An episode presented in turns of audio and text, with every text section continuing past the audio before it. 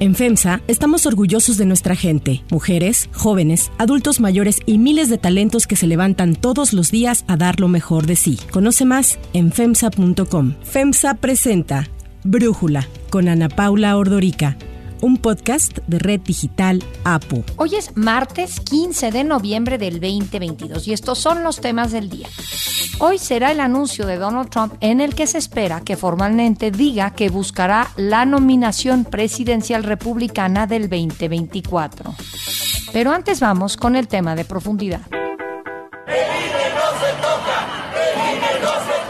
El domingo pasado se realizó la marcha en defensa del Instituto Nacional Electoral tras la reforma electoral propuesta por el presidente Andrés Manuel López Obrador. De llegar a aprobarse, el INE sería sustituido por el Instituto Nacional de Elecciones y Consultas y perdería su autonomía. Un día después de que cientos de miles de personas salieran a las calles, el presidente criticó la protesta y dijo que en realidad fue en favor de la corrupción. Los que se manifestaron ayer lo hicieron en contra de la transformación que se está llevando en el país. Lo hicieron a favor de los privilegios que ellos tenían antes del gobierno que represento. Lo hicieron a favor de la corrupción, lo hicieron a favor del el racismo, a favor del clasismo. La organización Unidos para Mejorar reportó que la marcha en defensa del INE se llevó a cabo en 50 ciudades de México, entre ellas Acapulco, Ciudad Victoria, Guadalajara, Guanajuato y Monterrey. Mexicanos en otras partes del mundo como España, Escocia y Estados Unidos también alzaron su voz. se toca, el no se toca. En la Ciudad de México, el orador de la marcha fue José Waldenberg, el primer presidente del IFE, quien explicó que el objetivo de la protesta fue defender el sistema electoral que ha logrado mantener la estabilidad política en el país. Por ello decimos no a la destrucción del INE no a la destrucción de los institutos locales. No. a la destrucción de los tribunales locales. No. a la pretensión de alinear a los órganos electorales a la voluntad del gobierno. No, al autoritarismo. Sí a la democracia. Sí, a un México democrático.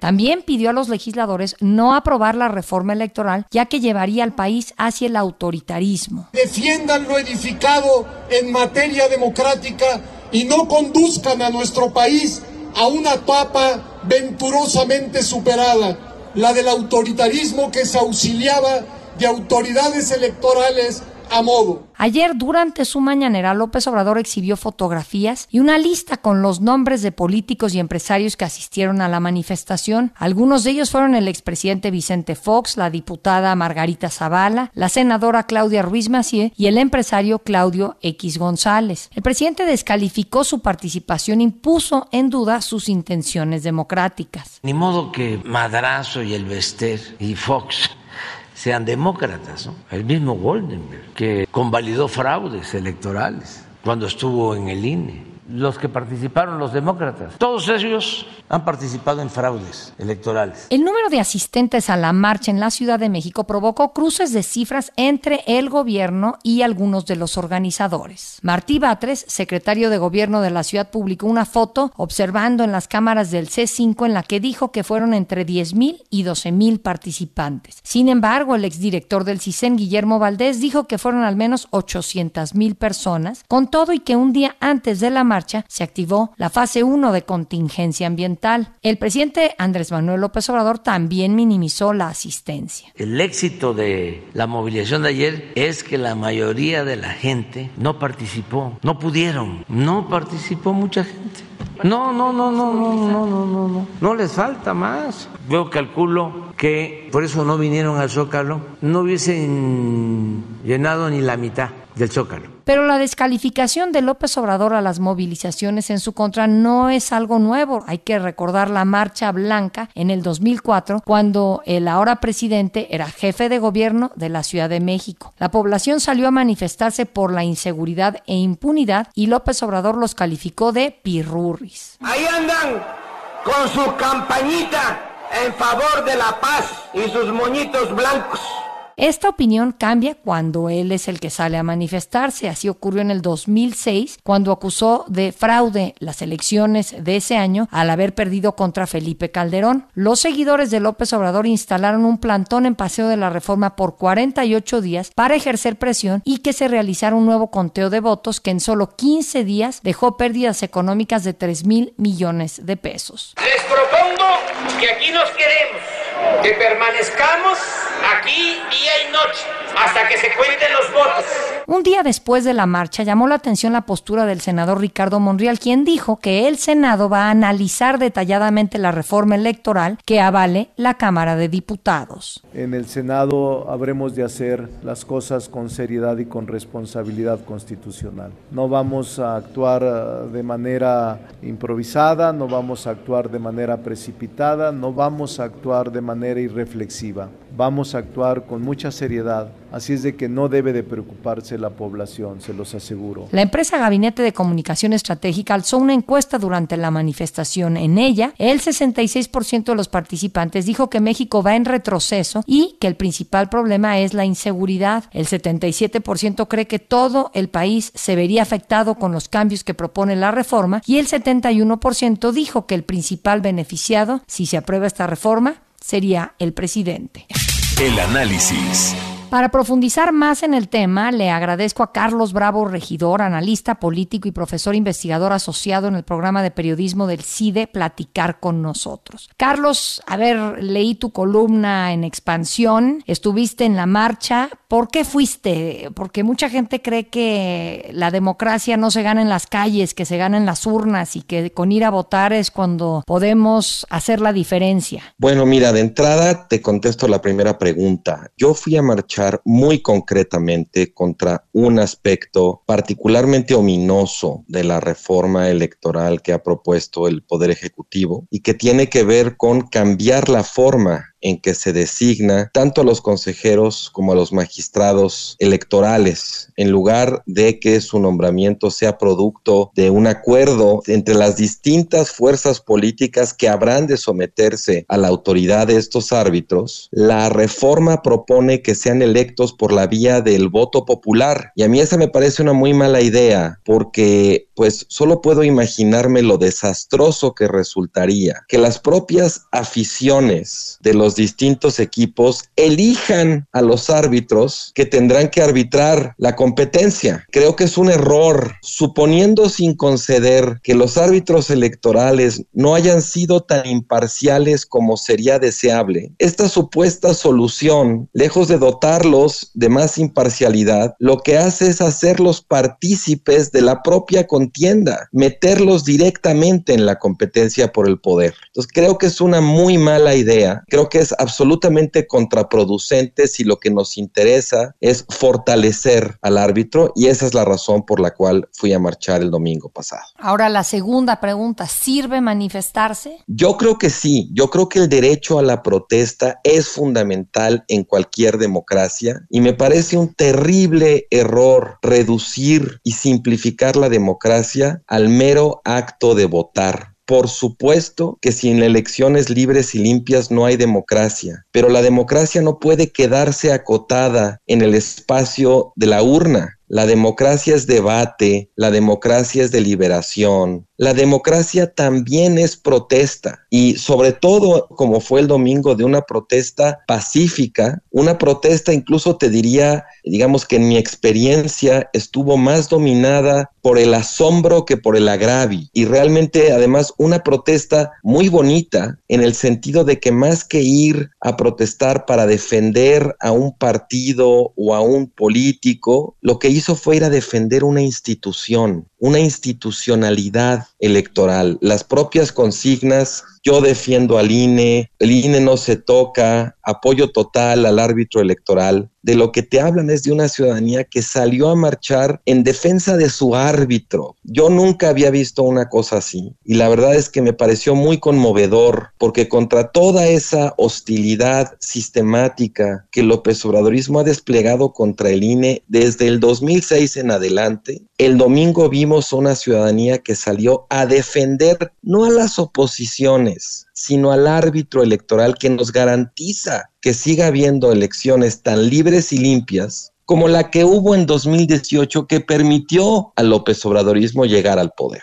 Ahora, ¿qué piensas de la reacción del presidente a la marcha, llamar que fue un striptease político y bueno, todos los calificativos que le escuchamos en su mañanera del lunes? Mira, yo creo que la respuesta, no nada más del presidente, sino del oficialismo en general, ha sido muy contradictoria, porque ha de alguna manera oscilado entre, por un lado, el menosprecio, la minimización, y por el otro lado, la condena e incluso te diría la furia para hacer algo tan supuestamente irrelevante como que le están dedicando demasiada energía. Yo los noto, digamos, nerviosos, sorprendidos, descolocados. Creo que en el guion López Obradorista no parece haber espacio para que interpreten estas manifestaciones, no nada más en la Ciudad de México, creo que esto hay que recalcarlo, sino en muchas ciudades en toda la República. Parece que ellos no tienen espacio para interpretar estas manifestaciones en clave pluralista, en clave democrática y con un mínimo sentido de la realidad. Me parece que su reacción los muestra como, digamos, el lado autoritario en esta ecuación y en la medida en que parecen, pues como que demasiado convencidos, ¿sabes? De que solo ellos pueden encarnar el cambio, su respuesta a mí me da la impresión de que no tienen la, la capacidad de aceptar que tal vez las cosas están cambiando y no es necesariamente a su favor. Ahora, ¿está herida de muerte la reforma electoral, como dijo el senador Germán Martínez? Pues mira, no sabría decirlo, creo que todavía es muy pronto, pero sí te diría que claramente el mensaje de la manifestación no iba dirigido a López Obrador. Yo creo que iba dirigido en primer lugar a los partidos de oposición y que incluso ya acusaron recibo anticipadamente, apoyando desde antes una marcha que no era de ellos. En segundo lugar, creo que iba dirigida también a la órbita del propio morenismo, sobre todo a los políticos que tienen aspiraciones futuras y que tarde o temprano van a tener que salir a pedir el voto popular. Y en tercer lugar, creo que el propio destinatario de la manifestación era la ciudadanía misma, viéndose de alguna manera movilizada, organizada, resistiendo como el embate a esa institución clave, simbólica, fundamental de la historia democrática mexicana, que es el INE. Entonces, yo no me anticiparía a decir que está herida de muerte, pero creo que sí está, sí está cuesta arriba que el López Obradorismo consiga los votos que necesitaría para pasarla. La mala noticia aquí es que esta guerra no se acaba si la reforma no pasa, porque el próximo año viene la renovación de varias consejerías y varias magistraturas electorales para las cuales pues hace falta mayoría calificada. Y en caso de que no la haya, como no la va a haber en este caso para la reforma, lo que me temo es que se queden vacantes esas consejerías y esas magistraturas y eso debilite al árbitro de cara al proceso electoral del 2024. Hablas de esta parte de la ciudadanía, que yo creo que son dos costales distintos, la ciudadanía y la oposición. ¿Qué sigue para estas dos figuras a partir de esta marcha? Yo haría la distinción en el contexto de la marcha porque creo que en efecto fue una marcha, digamos que tuvo más el signo de una ciudadanía que sale a defender a sus instituciones democráticas que de una oposición que sale a interpelar al presidente, incluso aunque las oposiciones se hayan sumado a la marcha. Yo lo que creo aquí es que hay una señal, hay una serie de señales interesantes. Por un lado tenemos un fenómeno urbano que de alguna manera nos confirma lo que vimos en 2021, que es que en las localidades urbanas importantes hay un sustrato de malestar ciudadano que puede traducirse en voto opositor. Para Morena creo que el dilema es cómo evitar. Es verdad que la aprobación del presidente o la intención de voto por Morena no parece estar cayendo, pero tampoco sube. Estamos ante un fenómeno curioso donde el piso parece el techo y falta todavía pues el desgaste de los siguientes dos años de gobierno y el desgaste que para el partido en el gobierno siempre son las campañas electorales. El dilema para Morena es cómo hacerle para volver a suscitar esperanza, para no terminar convertido simplemente en el partido que se dedica a instigar agravios. Y el dilema para las oposiciones creo que es muy distinto. Es cómo hacerle para que este entusiasmo social que parece estarse de alguna manera aglutinando en los centros urbanos, pues puedan de alguna manera ellos canalizarlo, convertirlo en una estrategia electoral viable, con potencial éxito. Por primera vez quizás en lo que va del sexenio, yo veo a un escenario ya no tan sombrío para las oposiciones, no sé si unidas o por separado o en una mezcla de ambas cosas, pero lo descolocado que veo al López Obradorismo después de unas marchas que creo que nos sorprendieron a todos por su volumen. Yo cuando iba en camino y cuando llegué, mi primera impresión es, wow, cuánta gente. Haciendo todo el recorrido, digamos, esa impresión solo fue creciendo, ¿no? Cada vez más y más y más gente y las imágenes son bastante explícitas, contundentes en ese sentido. Entonces, yo creo que aquí hay algo interesante en términos de revelación, vamos a decirle así, de preferencias políticas, de un ánimo social más contestatario de lo que quizá esperaba el oficialismo. Y bueno, pues sí, la distinción sobrevive. O sea, una cosa es que haya este ánimo, este entusiasmo por defender a las instituciones democráticas por parte pues, de un sector importante de la ciudadanía y otra cosa es que las oposiciones vayan a saber aprovecharlo. Eso está por verse. A ver, y a mí hay otra cosa que te quisiera preguntar, entendiendo pues que estuviste ahí en la marcha. El presidente califica otra vez como que fue una marcha clasista y en su mañanera de ayer puso un video de una mujer gritando a él que era un indio de Macuspana. Yo no sé si esa mujer auténticamente fue y gritó algo tan desafortunado o si alguien dentro del propio gobierno puso a esta mujer en la marcha a gritar esto, a grabarla y sacarlo en la mañanera. No sé qué haya sucedido, pero te quiero preguntar sobre si sentiste que fue una marcha clasista, de fifís, como diría el presidente. Yo te diría de entrada con respecto a lo de ese video, también ha estado circulando un video de una diputada de Morena insultando a alguno de los manifestantes y que me parece, digamos, tan irrelevante como el otro. O sea, esos son anécdotas, son episodios que para nada definen todo el hecho, todo el proceso que fueron las, las marchas, pensando que fue tanta gente en tantas ciudades, pues la verdad un video es perfectamente descartable como temperatura. Ahora, sí creo que hay un cierto perfil sociodemográfico en estas manifestaciones, ¿no? Predominantemente urbanas, posiblemente no son personas, digamos, de bajos ingresos o bajos recursos, ¿no? Pero de ahí a decir que todos son fifís, me parece un salto, pues, que no tiene ningún fundamento de pronto también no es tan fácil cuando hay tanta gente decir, no, si esta es una marcha, digamos, de la banda o es una marcha fifí. O sea, yo lo que vi fue que había de todo y en general, además, pues las clases medias en México son muchas. México es un país predominantemente de clase media una clase media moladona o muy amolada si quieres, pero clase media. Y parece que para el presidente ya eso de lo fifí, pues realmente no es una categoría de análisis, sino es un estigma que él utiliza, digamos, para insultar o para provocar a todos los que están en su contra. Entonces, pues no sé, yo, digamos, soy muy renuente a utilizar esa categoría como si fuera una categoría de análisis, porque creo que es más bien un estigma político. Aunque haya sido una marcha predominantemente de clases medias, pues no habría que olvidar que fueron las propias clases medias, en su mayoría, las que le dieron el triunfo a López Obrador. Y que en México en general son las coaliciones medias las que constituyen a las coaliciones ganadoras en las elecciones presidenciales. Carlos Bravo, regidor, muchísimas gracias por darnos tu análisis y por platicar con nosotros. Siempre es un gusto estar en tu podcast, Ana Paula. Muchas gracias.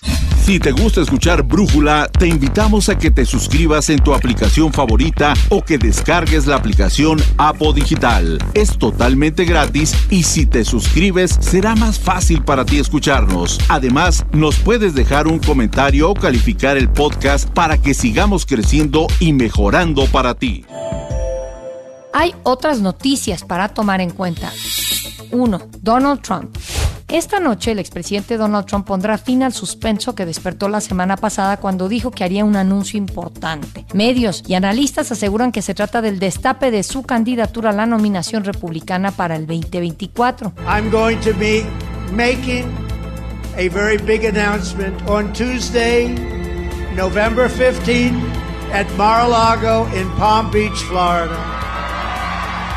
El anuncio ocurre justo a una semana de las elecciones de medio término en las que los republicanos se quedaron cortos en los triunfos que esperaban. No lograron la mayoría en el Senado y en la Cámara de Representantes está por verse qué tan estrecha sea su ganancia. Para Brújula, Rafael Fernández de Castro, director del Centro de Estudios México-Estados Unidos de UC San Diego, nos habla sobre estos resultados y las voces de los republicanos que consideran que Trump le restó al partido en lugar de sumarles. Finalmente se está despejando la incógnita de qué va a pasar con la elección de medio término en Estados Unidos. Ya sabemos que no hubo María Roja, ya sabemos que los demócratas se quedan con el Senado y prácticamente es un hecho que los republicanos se apoderan de la Cámara Baja, pero con una muy pequeña mayoría. Eso va a traer problemas para todos, empezando por los republicanos, pero también, desde luego, para la gobernabilidad de Estados Unidos. No va a ser un momento fácil, van a ser dos años difíciles, pero la verdad es que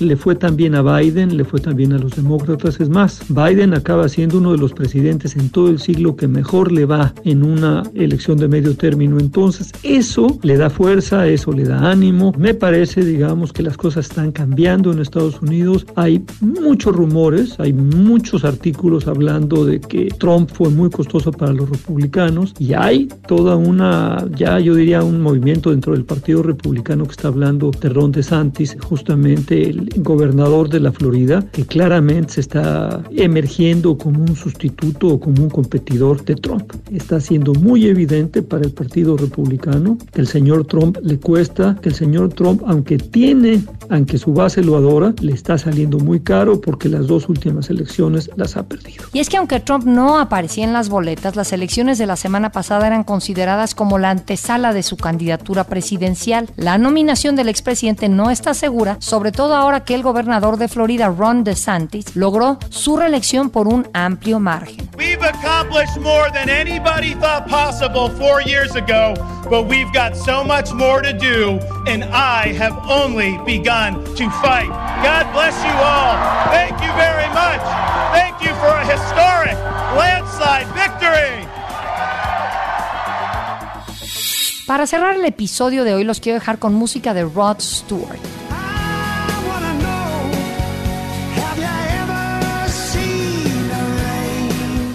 El Mundial de Fútbol de Qatar está siendo uno de los más polémicos. Sociedad civil, políticos y artistas se han pronunciado en contra del evento organizado por la FIFA y critican que este país no respeta los derechos humanos. Uno de los personajes que ha denunciado estas injusticias en Qatar fue Rod Stewart, quien rechazó una oferta por un millón de libras para presentarse en el Mundial de Fútbol y dijo que no iría por razones morales. El Mundial de Qatar iniciará el próximo domingo en medio de críticas sobre sus políticas como la ilegalidad de la homosexualidad y acusaciones de muerte de varios trabajadores en la construcción de los estadios.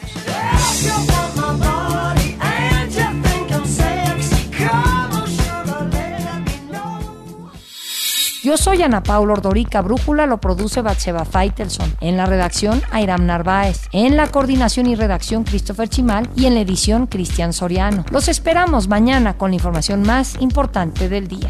Oxo, Farmacias ISA, Cruz Verde, Oxo Gas, Coca-Cola FEMSA, Invera, Torrey y PTM son algunas de las muchas empresas que crean más de 245 mil empleos tan solo en México y generan valor como parte de FEMSA. FEMSA presentó Brújula con Ana Paula Ordorica, un podcast de Red Digital APO.